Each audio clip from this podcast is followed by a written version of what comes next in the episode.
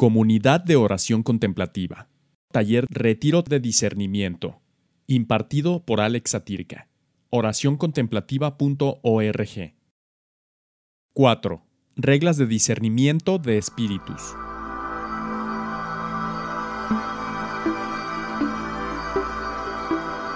Bienvenidas, bienvenidos a nuestro espacio, esta cuarta charla de nuestro camino de acercamiento al discernimiento ignaciano.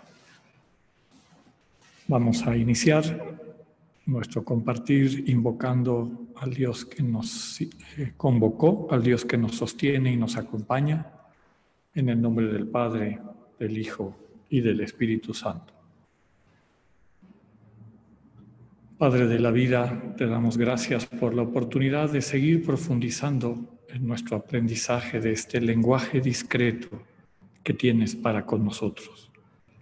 Ayúdanos a afinar nuestra percepción para que comprendiendo las palabras de vida que nos conducen a la plenitud las podamos aplicar y podamos ayudarnos mutuamente a encontrarlas.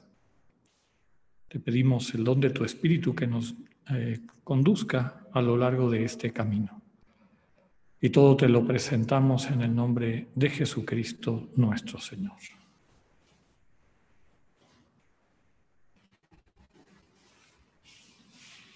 El tema que vamos a conversar hoy, de alguna manera ya lo vimos en los temas anteriores. Siempre a mí me ha costado trabajo y abordar las reglas de discernimiento tal como las escribió San Ignacio o entrecalarlas en los temas que ya vimos. ¿no? El tema de emociones, el tema de consolación, desolación, etc.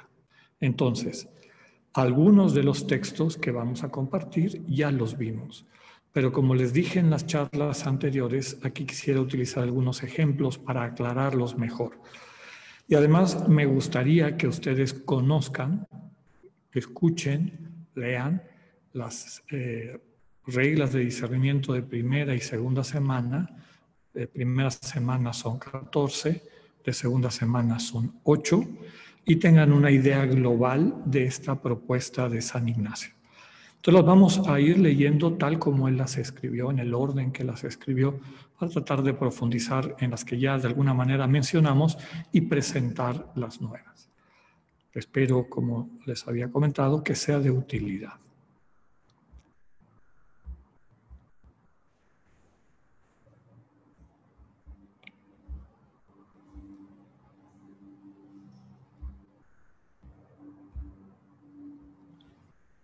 Bien.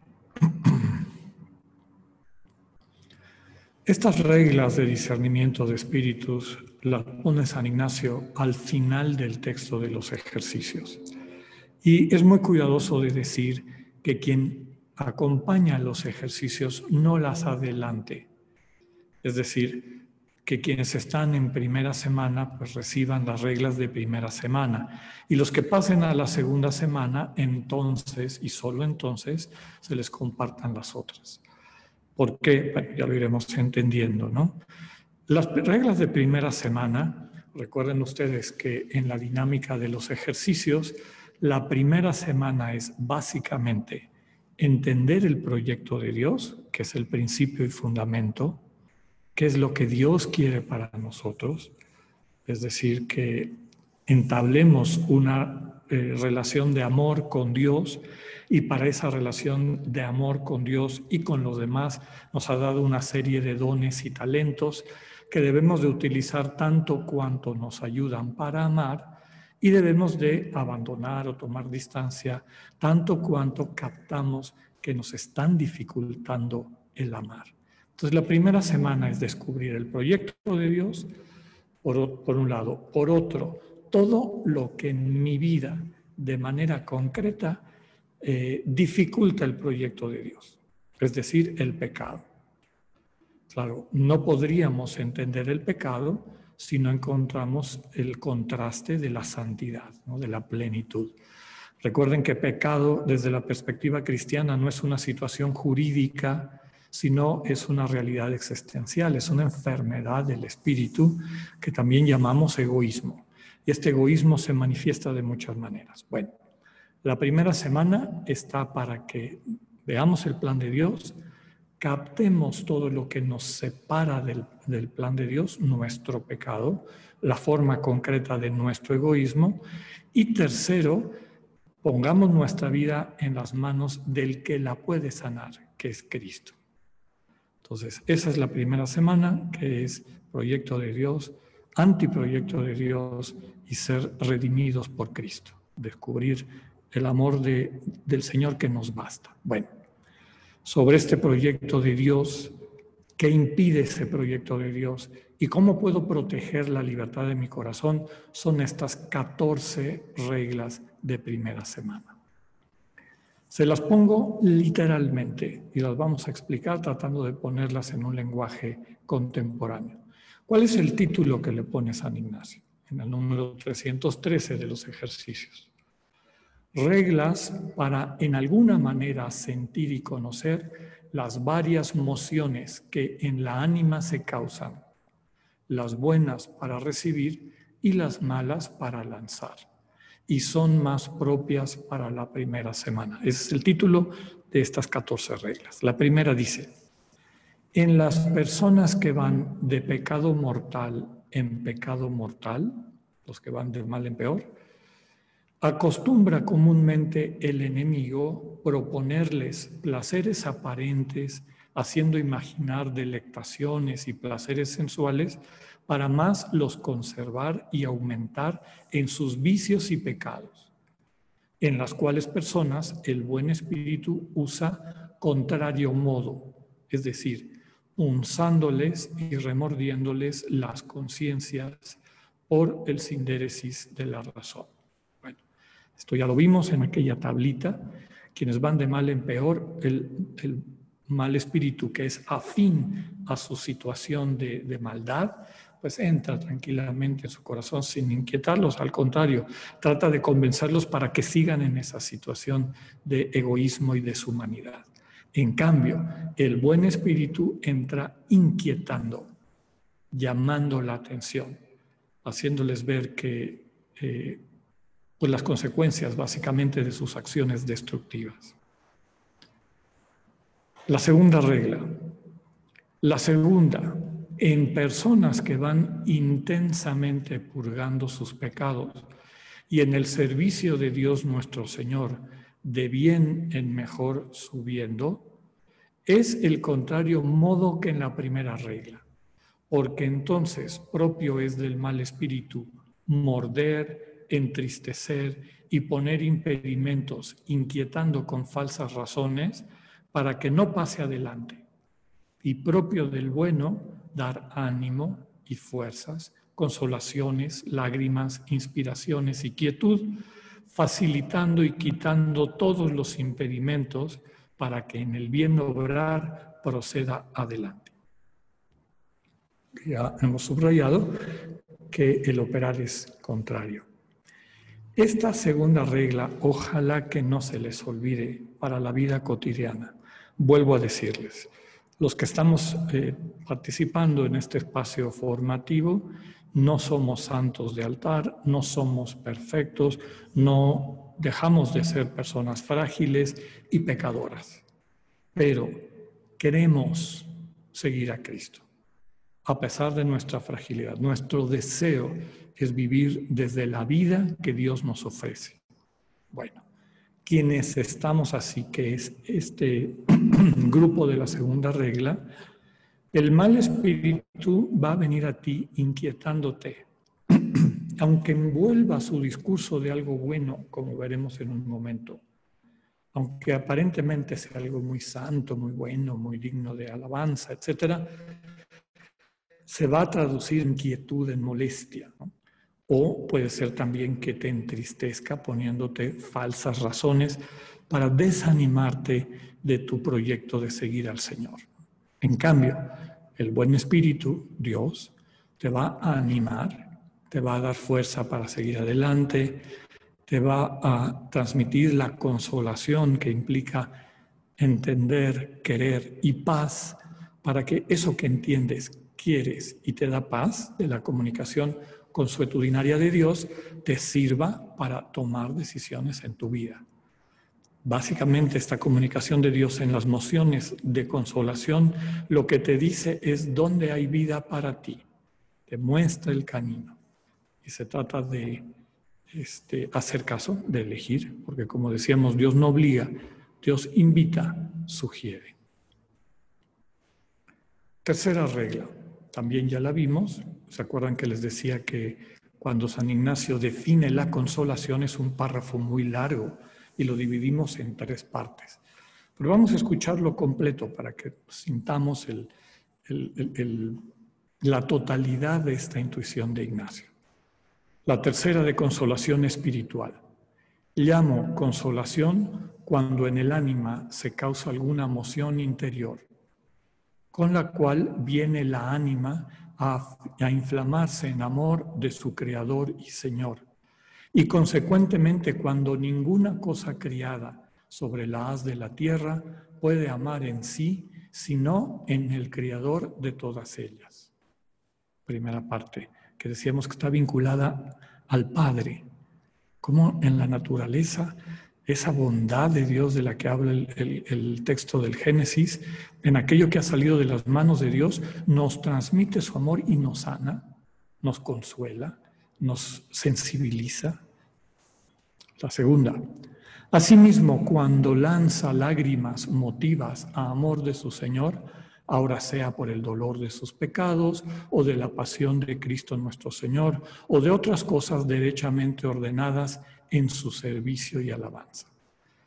Es la consolación de la conversión, la consolación del hijo pródigo, que cuando pensaba encontrar a un padre enojado o que le echara en cara su infidelidad, lo que encuentra es un padre que lo abraza, un Dios que lo recibe, un Dios que le muestra que todo lo, mío es tuyo. Esa alegría de la conversión que muchas veces está acompañada de lágrimas, arrepentimiento, pero sobre todo de un deseo profundo de cambio de vida, decíamos que está vinculada a la manera como el Señor Jesús, el inocente, el que nos sana del egoísmo, se hace presente en nuestras vidas. Y llegamos a la tercera y última. Finalmente, llamo consolación todo aumento de esperanza, fe y caridad y toda leticia interna que llama y atrae a las cosas celestiales y a la propia salud de su ánima, quietándola y pacificándola en su Creador y Señor. Es este movimiento del Espíritu Santo en nuestro corazón que hace que percibamos con mayor claridad esta manera como Dios se nos entrega aumentando las virtudes teologales de la fe, la esperanza y el amor que siempre trabajan juntas, van de la mano. Conforme aumenta una, aumentan las otras. no paso a más porque ya lo habíamos explicado. La cuarta regla, que también la presentamos, tiene que ver con la desolación. La cuarta de desolación espiritual. Llamo desolación a todo el contrario de la tercera regla, es decir, lo contrario a la consolación.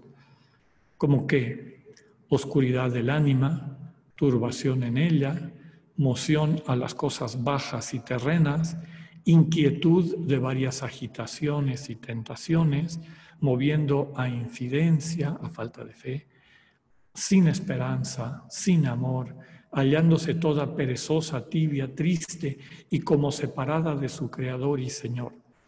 Porque así como la consolación es contraria a la desolación, de la misma manera los pensamientos que salen de la consolación son contrarios a los pensamientos que salen de la desolación.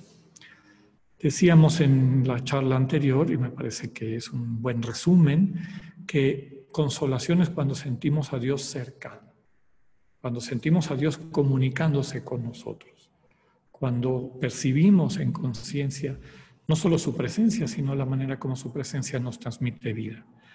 Desolación sería exactamente lo contrario. Cuando sentimos a Dios lejano, cuando por esa falta de esa presencia que nos da vida y nos sostiene, pues empezamos a tocar el vacío de nuestra existencia, el, el dolor y el horror de no haber encontrado el amor. Entonces, Ahí vemos la diferencia entre consolación y desolación, tal como lo pone San Ignacio. Lo último que subrayaría es que quien está en desolación ve una disminución de las virtudes teologales.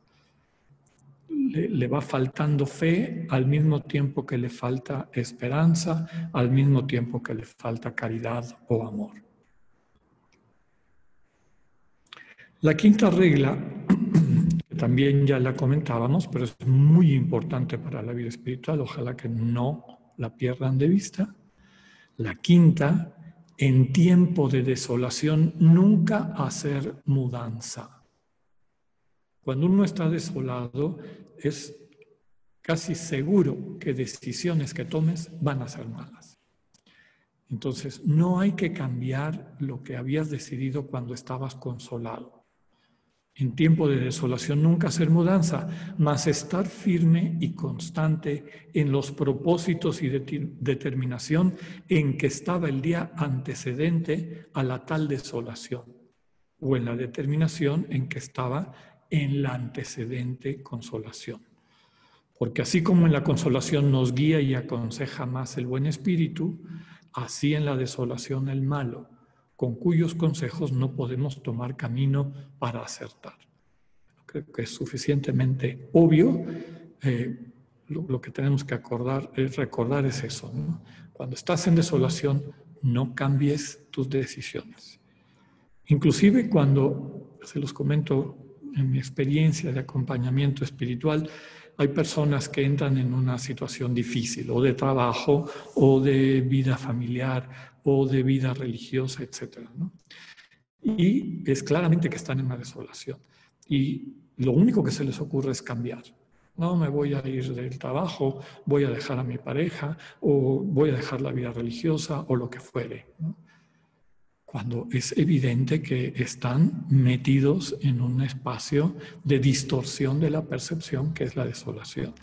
En cuyo caso lo que se recomienda, lo vamos a ver en la siguiente regla, es no decidas nada, vamos a movernos, vamos a hacer todo lo posible para salir de la desolación. Cuando Dios nos pida algo, ya se los dije, se los repito ahorita, inclusive dejar la vida que teníamos antes para empezar otra, que tampoco es imposible. ¿no? no es común que el Señor nos saque de un proyecto que nos ha dado vida y que nos ayuda a crecer y a profundizar en su amor, pero tampoco es imposible. Y yo diría, solamente eh, tendría yo eh, elementos para creer que viene de Dios cuando está acompañado de claridad, de el querer, el entusiasmo que Dios regala y de una paz interior. Entonces, tener cuidado de no tomar decisiones en desolación. Entonces, ¿qué vamos a hacer? La sexta regla dice, Dado que en la desolación no debemos mudar los primeros propósitos, mucho aprovecha el intenso mudarse contra la misma desolación, es decir, oponerse, hacer cosas para salir de la desolación, así como es instar, eh, subrayar, dedicarle más tiempo a la oración, a la meditación, a examinar nuestra vida, y en alargarnos en algún modo conveniente de hacer penitencia. Claro, todo esto eh, en diálogo con quien nos acompaña espiritualmente. Estas son medidas concretas que nos pueden ayudar a liberarnos de esa situación de desolación. La séptima, el que está en desolación considere cómo el Señor le ha dejado en prueba en sus potencias naturales. Es decir, Dios está ahí, pero te permite que ejercites esta posibilidad de crecer, de madurar. Eh, yo sé que en el lenguaje espiritual y humano contemporáneo ya no se usa la palabra prueba, que Dios nos pone pruebas. Desde luego que Dios no nos pone pruebas de una manera egoísta, ¿no? Como, a ver, demuéstrame que vales algo. O déjame, convénceme de que vale que yo te ame. Eso no existe, eso es una estupidez. Dios nos ama, nos quiere, como un padre quiere a sus hijos, como una madre ama profundamente a sus hijos, a su familia. Pero Dios sí pone pruebas. Imagínense a un padre que le quiere dejar el negocio de la familia al hijo. O sea, no va a ser toda la vida un, adolescente. En algún momento le va a empezar a dar responsabilidad. Oye, hijo, mañana ve tú a tal oficina de gobierno y tramítanos nuestra licencia. Ay, papá, pero que no sé qué. Vaya, aprende. Esa, ese es el tipo de pruebas que Dios nos pone. No para tantearnos, sino para ayudarnos a crecer. Entonces, que estemos en desolación es oportunidad de crecimiento, como para que vayamos madurando nuestra capacidad de decidir y ubicarnos en la vida, no en función de estas zarandeadas que nos da nuestro entorno mundano, sino en función de, los, de las eh, comunicaciones que Dios nos da. Y para esto es bien importante saber distinguir. Entonces, pasar por una desolación te ayuda a distinguir cómo me sentí, qué viví, etc. Entonces, considere cómo el Señor le ha dejado en prueba en sus potencias naturales, es decir, las facultades que Dios le ha dado, para que resista a las varias agitaciones, intentaciones del enemigo. Pues puede, todos podemos, con el auxilio divino, el cual siempre nos queda, aunque no lo sintamos. Si invocamos la presencia del Señor y aplicamos estas reglas, como de, no dejarnos engañar por, por esta zarandeada de la desolación, saldremos triunfantes. Y como les decía, no solamente te ayuda a ti para que no caigas en el mismo error en el futuro, sino que te capacita para que puedas ayudar a otros. ¿Qué es lo que está pasando? El Señor le ha abstraído su mucho hervor.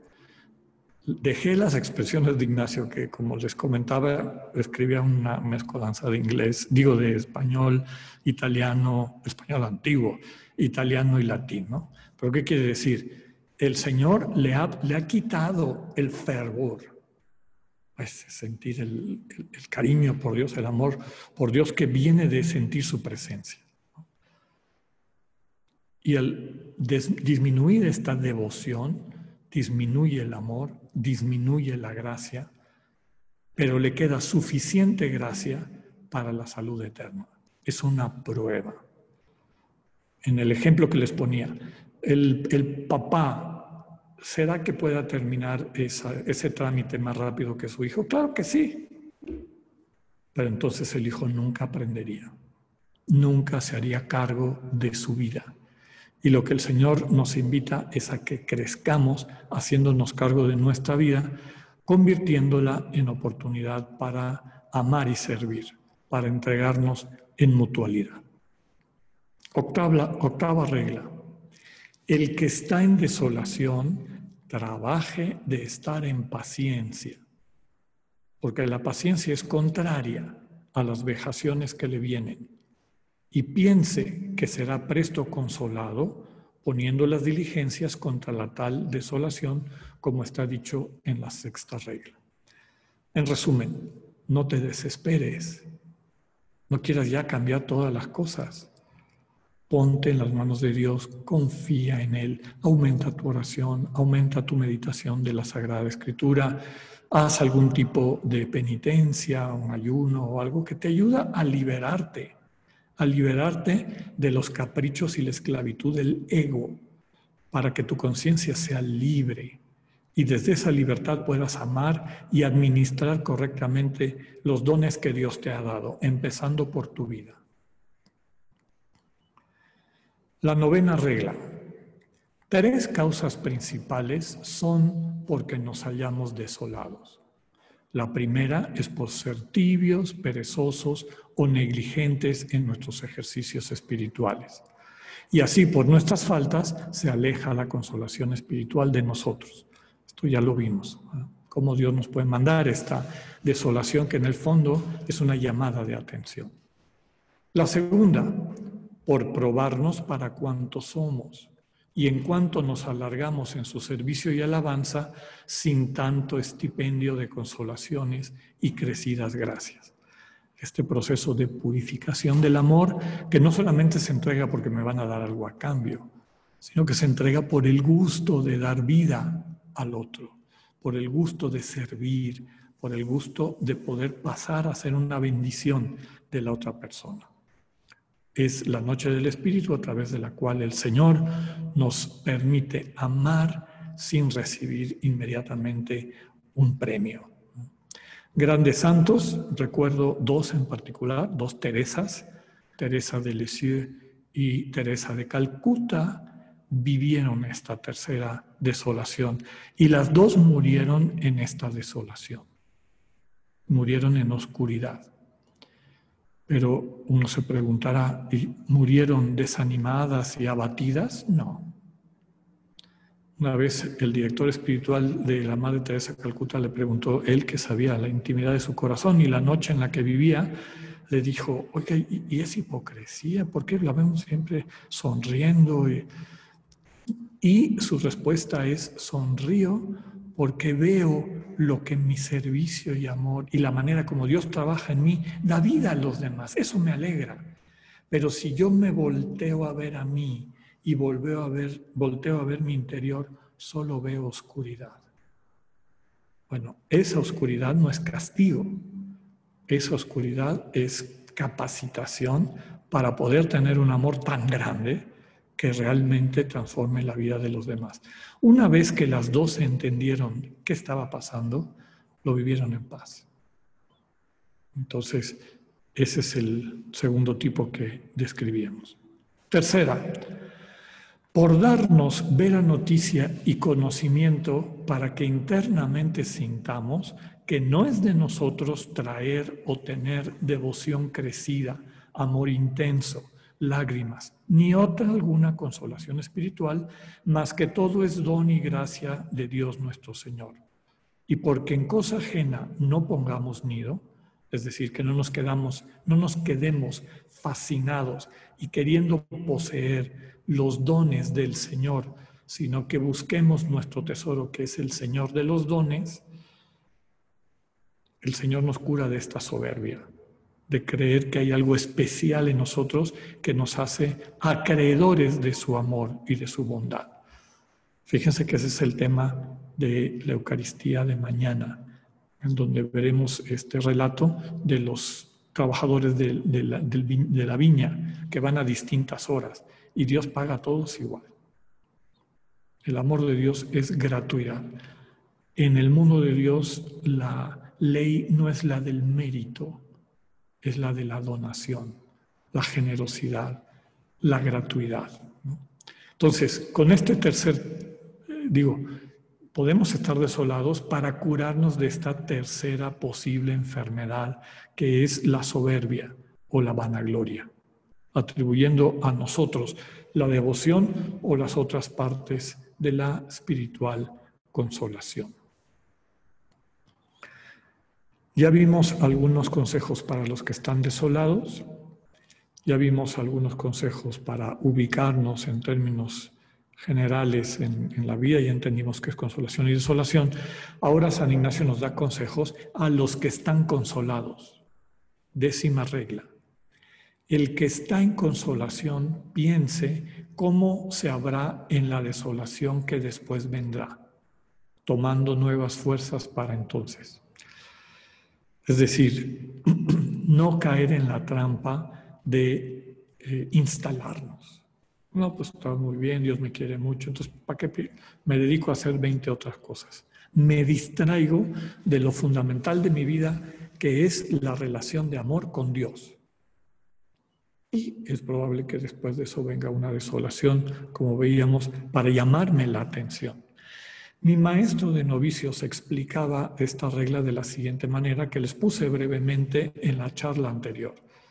Decía él, imagínate que la vida espiritual es ir en bicicleta por la montaña. Hay subidas y bajadas y subidas y bajadas. Si en las bajadas te aconchas y dices, ay, qué rico de bajadita, no tengo que pedalear, vas a llegar abajo con, con una cierta inercia, con una cierta fuerza, pero luego va a venir una subida y a lo mejor esa inercia de la bajada te va a ayudar un poquito y después vas a tener que batallar. Entonces él decía, pedalea en la bajada para que agarres vuelo. Bueno, traducido esto al lenguaje espiritual, si estás consolado o consolada, dedícale más tiempo a la vida espiritual. Realmente sé cuidadoso en esta relación de amor con el Señor, acudir a tu cita, escuchar lo que Él te comunica, llevarlo a la vida, compartirlo con tu acompañante espiritual, etc. Décima primera regla. El que está consolado procure humillarse y bajarse cuanto puede pensando cuán para poco es en el tiempo de la desolación, sin la tal gracia o consolación. Por el contrario, piense el que está en desolación que tiene mucho, que puede mucho, perdón, con la gracia suficiente para resistir a todos sus enemigos, tomando sus fuerzas en su Creador y Señor. Es decir, eh, trata de ser precavido, de no caer en la soberbia o en la vanagloria. Si estás consolado, no permitas que se te meta el gusanito de creer que hay algo que te hace especial y superior a los demás. Eres hermano. Bueno, hay muchas maneras de, de manejar esto. Básicamente la oración contemplativa, donde día con día nos reconocemos pobres, porque todo se lo devolvemos a Dios. Y en la oración Dios nos devuelve lo que Él nos quiere dar y al, y al devolvernoslo nos lo devuelve con mucho amor y demás. Te hace una persona buena, propositiva, diligente, servicial, pero no se te cuela la vanagloria, porque día con día recuerdas que todo lo que eres y tienes es un don, es un regalo. Dios te lo dio gratis. Y desde esa gratuidad, desde la alegría de sentirte amado así, amada así, pues sales a amar y a servir a los demás. Las tres últimas reglas de primera semana, a mí me gusta decir que son muy folclóricas. Espero que no les desanimen en el sentido de, eh, son un poco machistas de alguna manera, pues era la época. No podemos juzgar a la época como la juzgamos ahorita. Yéndonos más allá del discurso, hay que ver el mensaje, porque el mensaje es lo fundamental. La primera, regla, regla decimosegunda, el mal espíritu es débil por naturaleza y fuerte por grado. ¿Qué quiere decir? De sí mismo es débil, pero si tú lo dejas, agarra fuerza y se te trepa o sea, te domina. Si tú te achicas, se agranda. Si tú te agrandas, se achica. Como dice la regla. El enemigo se hace como mujer en ser flaco por fuerza y fuerte de grado, porque así como es propio de la mujer cuando riñe con algún varón perder ánimo, dando huida cuando el, el hombre le muestra mucho rostro, y por el contrario, si el, varón comienza a huir perdiendo ánimo, la ira, venganza y ferocidad de la mujer es muy crecida y tan sin mesura, eh, esto descuéntenlo todo lo que quieran, lo fundamental es que esto es cierto, lo que viene ahorita. De la misma manera es propio del enemigo enflaquecerse y perder ánimo, dando huida a sus tentaciones cuando la persona que se ejercita en las cosas espirituales pone mucho rostro, es decir, le pone un alto, basta. Entonces como que, uy, se hace chiquito. Si tú asumes esa actitud. ¿Y cómo la asumo? No solamente mentalmente, sino prácticamente, haciendo lo contrario de, que me está, de lo que me está diciendo. Si me está incitando a la venganza, busco la reconciliación. Si me está incitando a la avaricia, busco ser generoso, etc.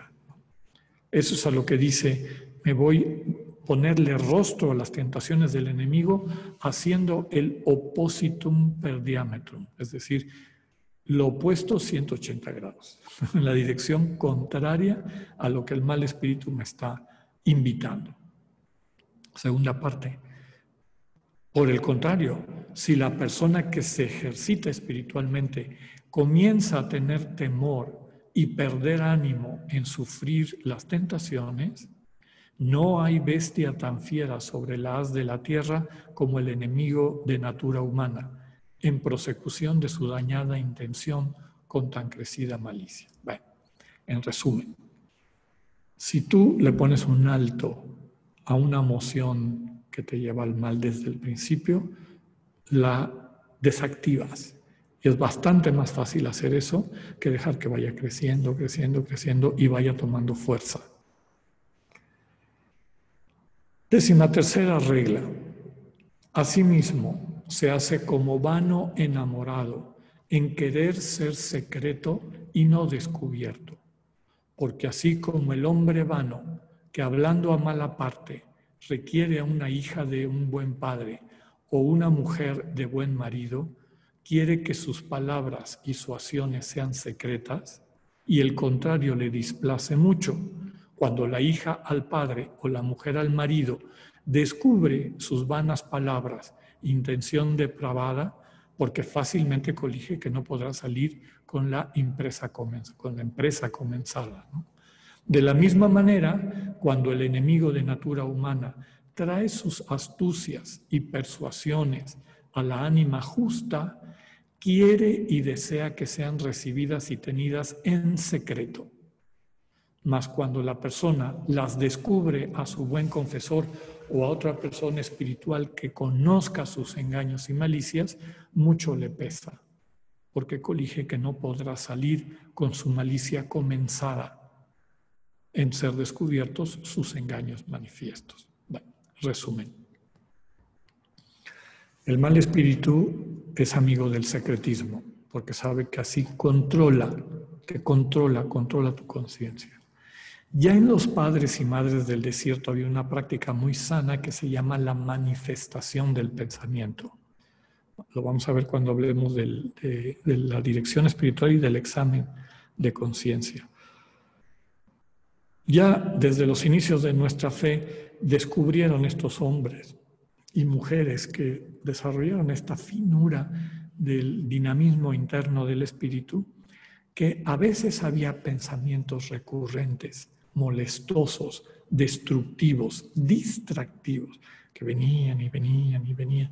Y cuando iban y se lo contaban a alguien, oye, llevo una semana pensando esta cosa, desaparecían y perdían fuerza.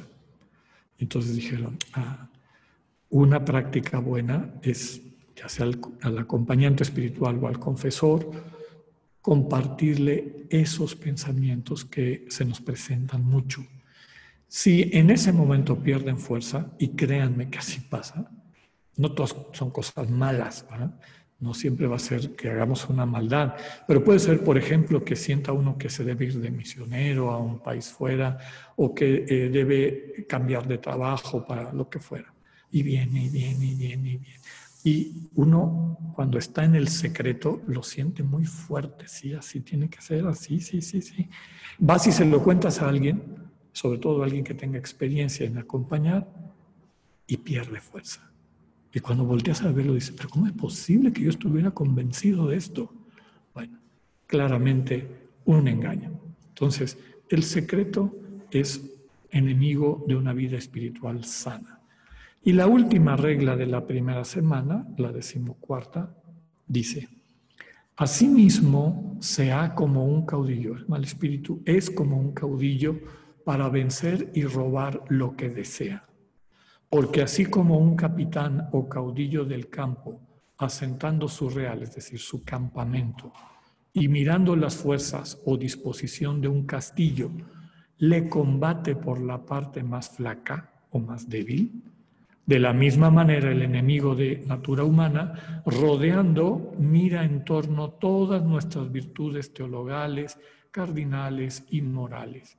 Y por donde nos haya más flacos y más necesitados para nuestra salud eterna, por allí nos bate y procura tomarnos.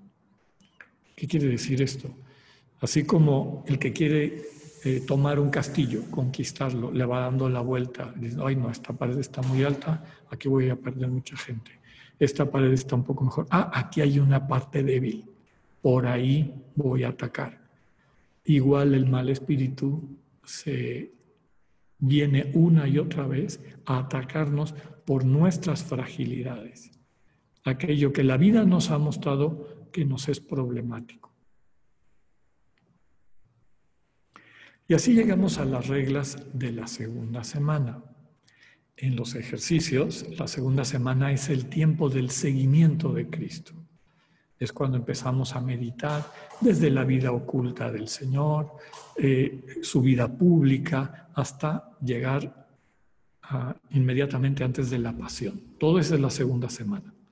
Entonces, es el tiempo del discipulado. Las reglas de la segunda semana no son reglas de personas que están empezando a convertirse y cambiar, sino son reglas para las personas que ya quieren seguir a Cristo para que no se dejen engañar y para mantener la libertad de corazón que les permita seguir al Señor. ¿Cómo las titula originalmente San Ignacio con lo que les pongo ahí? Reglas para el mismo efecto con mayor discreción de espíritu y conducen más para la segunda semana. La primera regla de la segunda semana. Propio es de Dios y de sus ángeles en sus mociones dar verdadera alegría y gozo espiritual, quitando toda tristeza y turbación que el enemigo induce, del cual es propio militar, es decir, luchar, trabajar eh, concretamente para quitarnos la alegría, para quitarnos el gozo espiritual, robarnos la alegría y consolación espiritual. ¿Y cómo lo va a hacer? Con razones aparentes, sutilezas, y asiduas falacias. Ya poníamos algunos ejemplos en la mañana, ¿no? Eh, tomo yo una decisión, la veo contento, tranquilo, me entusiasma la paz, todo lo que hemos descrito, y a lo mejor en la tarde o al día siguiente me viene una pequeña idea. ¿Ya pensaste en todas las consecuencias de eso? Empezamos a desanimarnos y empiezan a presentarse todos los impedimentos. Es que fíjate en esto, es que esta otra cosa, esto te va a costar trabajo, hay que flojera, hay que horror, y nos anula. Entonces, San Ignacio pone esta regla para decir todo lo que te desanima no viene de Dios. Por lo tanto, no le hagas caso. Deja de alimentarlo con tu tiempo. Vuelve a ese propósito que experimentaste y que tomaste en un momento de consolación. Segunda, solo es de Dios nuestro Señor dar consolación a la ánima sin causa precedente. Lo que decíamos, solo Dios tiene entrada directa al corazón. El mal espíritu, el mundo, los que nos rodean, nosotros mismos, eh, transformamos nuestro estado de ánimo a través de objetos mentales. Pero Dios no necesita objetos mentales. Entra directamente y prende o apaga la luz. Como dice aquí, porque es propio del Criador entrar, salir, hacer moción en el alma, trayéndola toda en amor de la su divina majestad. Y aclara, digo sin causa, sin ningún previo sentimiento o conocimiento de algún objeto. Como les decía, si alguien te regala un montón de dinero, pues eso es natural que te alegre hasta que, como les decía, se te empiecen a sentar algunas de los inconvenientes, ¿no? Si te gusta el chocolate y te regalan una caja de tu marca favorita, pues es natural que estés contento. O sea, no es una consolación, esa es una delectación, diría San Ignacio. No tiene en principio algo malo siempre y cuando no te encierre en ti mismo puede ser un vehículo del amor. Pero Dios mueve tu corazón sin un objeto del que surja la consolación o la desolación. Vuelvo a decirles, en resumen, Dios apaga y prende la luz cuando quiere. Bien. Pasamos a la tercera regla. Dice, con causa, es decir, con un objeto, puede consolar al alma, al ánima, así el ángel bueno como el malo, por contrarios fines. El buen ángel para provecho del ánima, para que crezca y suba de bien en mejor, el mal ángel para el contrario. Y adelante para traerla a su dañada intención y malicia. Hay una regla general de la condición humana. Los seres humanos siempre decidimos por aquello en donde pensamos que vamos a tener un bien. Puede ser que nuestra manera de, entender el bien o de calificar las cosas esté enferma, o sea, pensemos que sea bueno algo que en realidad es malo, pero al que está metido en eso toma esa decisión porque cree que eso es bueno para él. He puesto el ejemplo, por ejemplo, hasta una persona que se quita la vida siente que al quitarse la vida algo va a ganar. Al menos va a dejar de sentir la angustia o el horror que está viviendo. Entonces siempre nos movemos buscando lo que percibimos que es bien.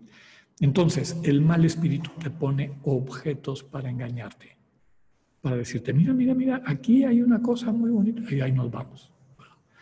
Una cosa no solamente eh, material, sino a veces intelectual, eh, no solamente eh, objetos o dinero, puede ser el poder, puede ser el prestigio, puede ser la imagen. Todas estas cosas las utiliza para distraerte y llevarte en este camino, no de apertura para amar y formar comunión, hacer familia con todos, y ahí encontrar la bendición más grande, sino encerrarte. Encerrarte con tus cositas y nadie se me acerque y esta es mi alegría, sustituir a las personas con las cosas. Esta regla ya la habíamos visto también. Propio es del ángel malo que se forma su angelo lucis, es decir, se disfraza de bondad o de luz, entrar con la ánima devota y salir consigo, es a saber, traer pensamientos buenos y santos conforme a la tal ánima justa y después poco a poco procura de salirse trayendo a la ánima a sus engaños cubiertos y perversas intenciones. Una vez un provincial me dijo una verdad muy importante. Me dijo, estate siempre pendiente porque lo que el mal espíritu va a tratar de hacer en tu vida es neutralizarte. Que el bien que puedes hacer no se haga. Entonces va a echar todo lo que pueda para neutralizarte, para que esa bondad, esa capacidad de, ser co-constructor con Dios del reino, de este espacio de comunión al que Dios nos invita, no se dé. Entonces hay muchas maneras de hacerlo. ¿Qué dice esto? En alguien que ya dejó atrás el pecado obvio, o sea, ya no va a agarrar una pistola para matar a alguien y quitarle el dinero, o no va a robar a alguien en su negocio o demás. Es una persona con principios, con valores morales, etc. Entonces el mal espíritu sabe que si llega contradiciendo eso, pues no va a llegar a ningún lado. Entonces se disfraza se disfraza de las cosas que a esa persona le parecen buenas. Recuerden el ejemplo que les di en la charla anterior de aquella comunidad de religiosas que nos quiso ayudar en la misión. El primer, la primera intuición fue muy santa y muy buena. Vamos desprendiéndonos de algo para ayudar a quienes no tienen nada. Pero de ahí en adelante, el siguiente paso ya no era tan de Dios. Ya era el mal espíritu que empieza a estirar la soga, a ver si la puede reventar. Ya este, vendieron sus teles, bueno, pues ahora las computadoras. Ya vendieron las computadoras, pues ahora dejen de comer carne. Ya vendieron la carne, pues quiten de los cuatro focos de la sala, dejen uno nada más. Y así, y así, y así, hasta que la gente truene aparentemente, pero qué lindo, si esto es desprendimiento, si esto es el, salir de nosotros para ayudar, pero en el fondo porque no es de Dios y porque es una, lo veremos en un momento, un fervor indiscreto, es decir, no realmente discernido, es como un arranque y nos vamos detrás de esa inercia del arranque, termina neutralizándonos. O sea, llegó el momento en que dijeron, bueno, ¿y esto a dónde va a llegar? Y para más de alguna dijo o consideró, todo lo que hicimos es una tontería, un engaño. Yo así no quiero vivir. Entonces vemos cómo entra por, eh, eh, de acuerdo a tus valores para salirse con la suya. La quinta regla. Debemos mucho advertir el discurso de los pensamientos y si el principio, medio y fin es todo bueno, inclinado a todo bien, esto es señal del buen ángel.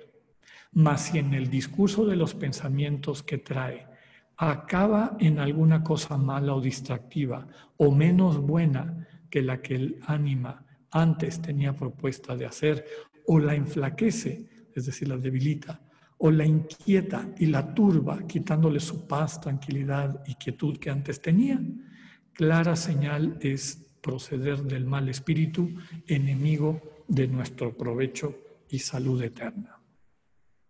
Un ejemplo que algunas, algunos han escuchado en los retiros que doy.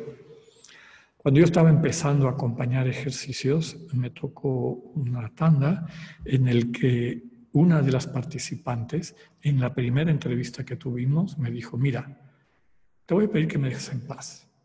Yo vine aquí para darle gusto a mis papás porque ya estoy harta de que me estén diciendo que no sé qué. Yo considero que Dios es un mito y si no es un mito, es un malvado, es un sádico. Yo me quedé frío, ¿verdad? Y le dije, pero a ver, cuéntame, ¿por qué llegaste a esa conclusión? Vamos conversando. finalmente se animó. Pues resulta que había sido religiosa. Venía de una familia eh, muy conocida, de muchos recursos, muchas posibilidades. Había estudiado en un excelente colegio.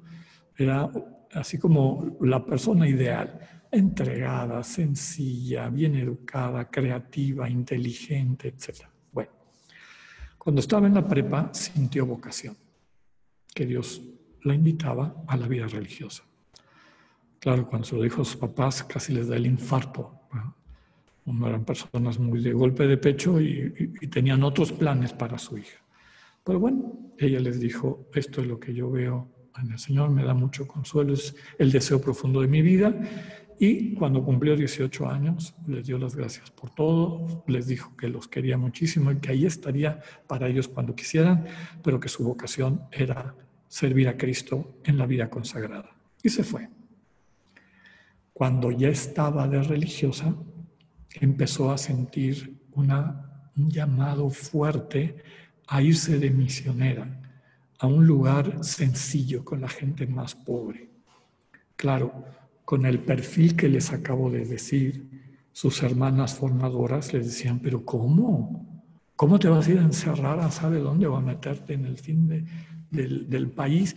Cuando imagínate lo que podrías hacer tú en nuestro colegio, todas las que te conocen y, y tu empuje y tu arranque. No, no, no, piénsalo bien, piénsalo bien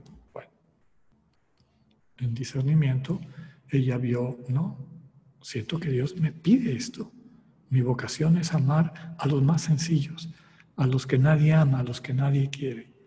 Bueno, tuvieron suficiente sentido común sus hermanas para mandarla de misiones. Se fue de misiones a un lugar del país. Estando en misiones, llega una carta del gobierno general pidiendo voluntarias a una misión que se iba a abrir en África, en una parte especialmente necesitada y conflictiva.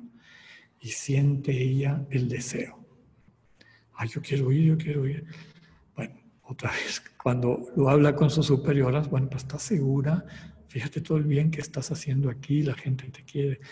Es que yo siento que el Señor me pide ahí hay todavía más necesidad. Aquí estamos pobres, pero ahí hay todavía mayor necesidad de presencia cristiana.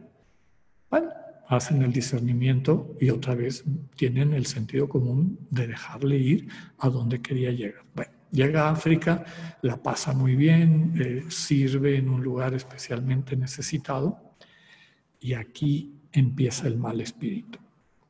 Un buen día o un mal día, oye una voz que le dice, tú y todas estas monjas juegan a ser pobres. Pobres, la gente de aquí. Ustedes sí, muy pobres y estamos con los pobres, pero si te enfermas al día siguiente sales al hospital. Tus hermanas te van a cuidar. Pobres, estos que están acá. Por lo tanto, si quieres sentir lo que sienten los pobres y ser una con los pobres, salte del paraguas de la vida religiosa, salte de, esta, de este fingimiento y hazte de veras una con los pobres. Y ahí empieza una lucha interna. Ah, es que yo soy feliz en esto y no sé qué, desde luego en la congregación, pero este pensamiento no la dejaba tranquila. Estoy fingiendo, estoy fingiendo. Digo que quiero vivir con los pobres, pero es mentira. No vivo como ellos. Tengo todo lo que me hace falta. Se lo comenta a las hermanas y la tratan de disuadir, pero ella ya lo tiene fijo. Deja la vida religiosa y se va a vivir a una aldea. Como a los cuatro meses de estar viviendo en la aldea así, en una situación de pobreza radical, cae gravemente enferma y la gente de la comunidad va corriendo con las hermanitas a decirles, no sabemos qué hacer con esta, se están muriendo.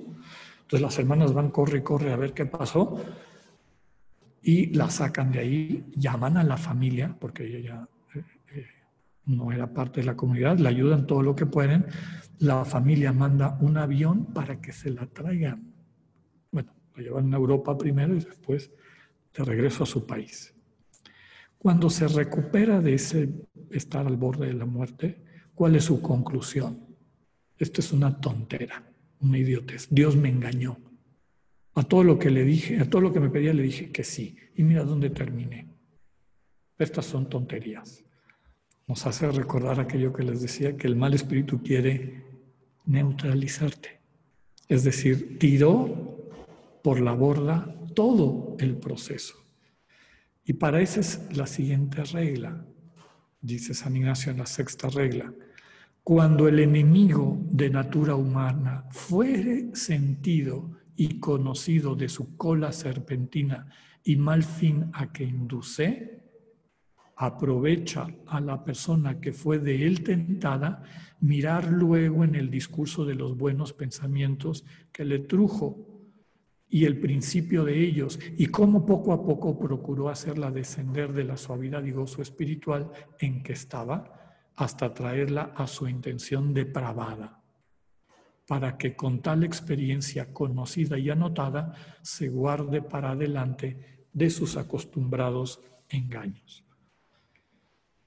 Lo que seguimos haciendo con, esta eh, mujer joven con la que estaba yo eh, conversando en esos ejercicios, le dije, vamos recuperando tu experiencia desde que sentiste tu vocación y, tratar de ver en cada una de estas etapas por qué consideraste tú que venía de Dios y cuándo se metió algo que no era de Dios.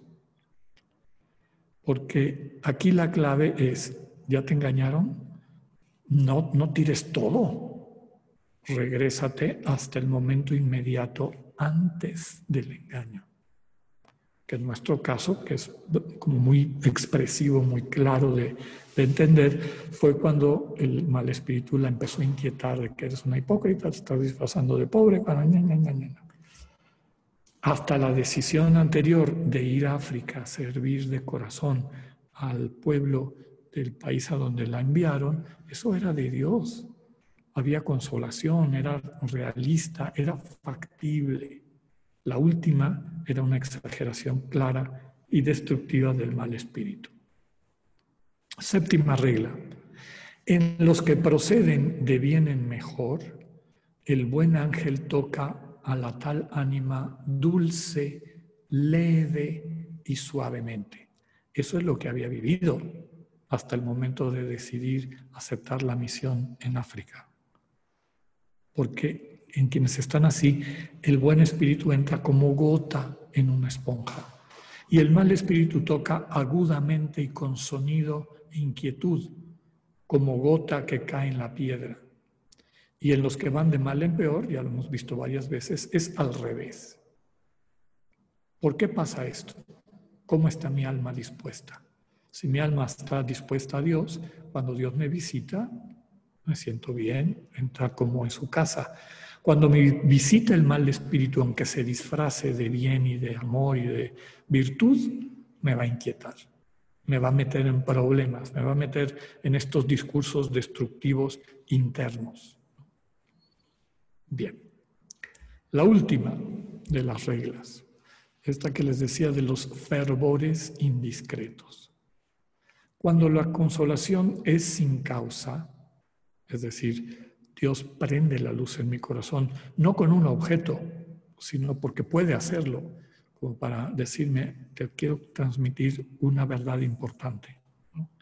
Cuando la consolación es sin causa, dado que en ella no hay engaño por ser solo de Dios nuestro Señor, como está dicho, la persona espiritual a quien Dios da la tal consolación debe, y con mucha vigilancia y atención, mirar y discernir el propio tiempo de la actual consolación del siguiente, en que la ánima queda caliente y favorecida con el favor y reliquias, lo que le queda, de la consolación pasada.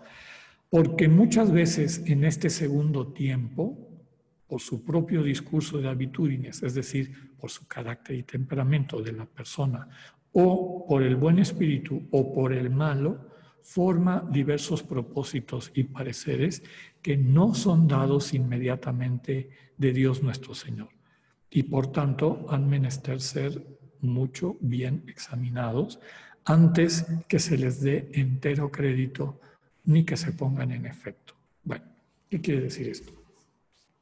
Son estos fervores indiscretos. O sea, con el fervor que ha experimentado la persona en el encuentro con Dios, en la comunión con Dios, en una experiencia de ejercicios, por ejemplo, eh, sin darse cuenta, eso que Dios le dijo ya terminó, muy común en quienes hacen ejercicios por primera vez es la invitación a una vida más cercana a Dios. ¿Qué quiere decir eso? Más oración, más referencia a Dios, más estudio y meditación de la Sagrada Escritura, etc. Punto. Pero a veces me ha tocado ver en la comida del final de los ejercicios, la gente se sigue brincando a conclusiones. Sí, y yo ya vi que además de esto, mañana voy a renunciar a mi trabajo porque yo debo de dedicar... A ver, espérame tantito. Es lo que les decía el síndrome del neoconverso. Ya, quieren comerse el mundo en tres días. Primero consolidemos lo que el Señor te está pidiendo, es decir, Refuerza tu vida cristiana, refuerza tu relación con Dios y ahí vas a encontrar que sigue.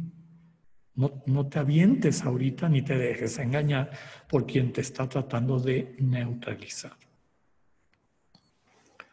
Pues hasta aquí estas reglas de discernimiento de San Ignacio. Qué bueno que las van a tener por escrito y ya saben que todo el material va a estar en la página, va quedando casi después de una charla van a poderlo ustedes bajar. Si lo quieren imprimir, lo imprimen. Si lo quieren guardar en su computadora, lo guardan. Ahí lo pueden leer, meditar, anotar con toda confianza. Sí quería yo que las conociéramos todas, aunque ya algunas las habíamos ido describiendo anteriormente, para poder eh, captar esta intuición que tiene San Ignacio de la posibilidad de distinguir, diferenciar lo que viene de Dios de lo que no viene de Dios.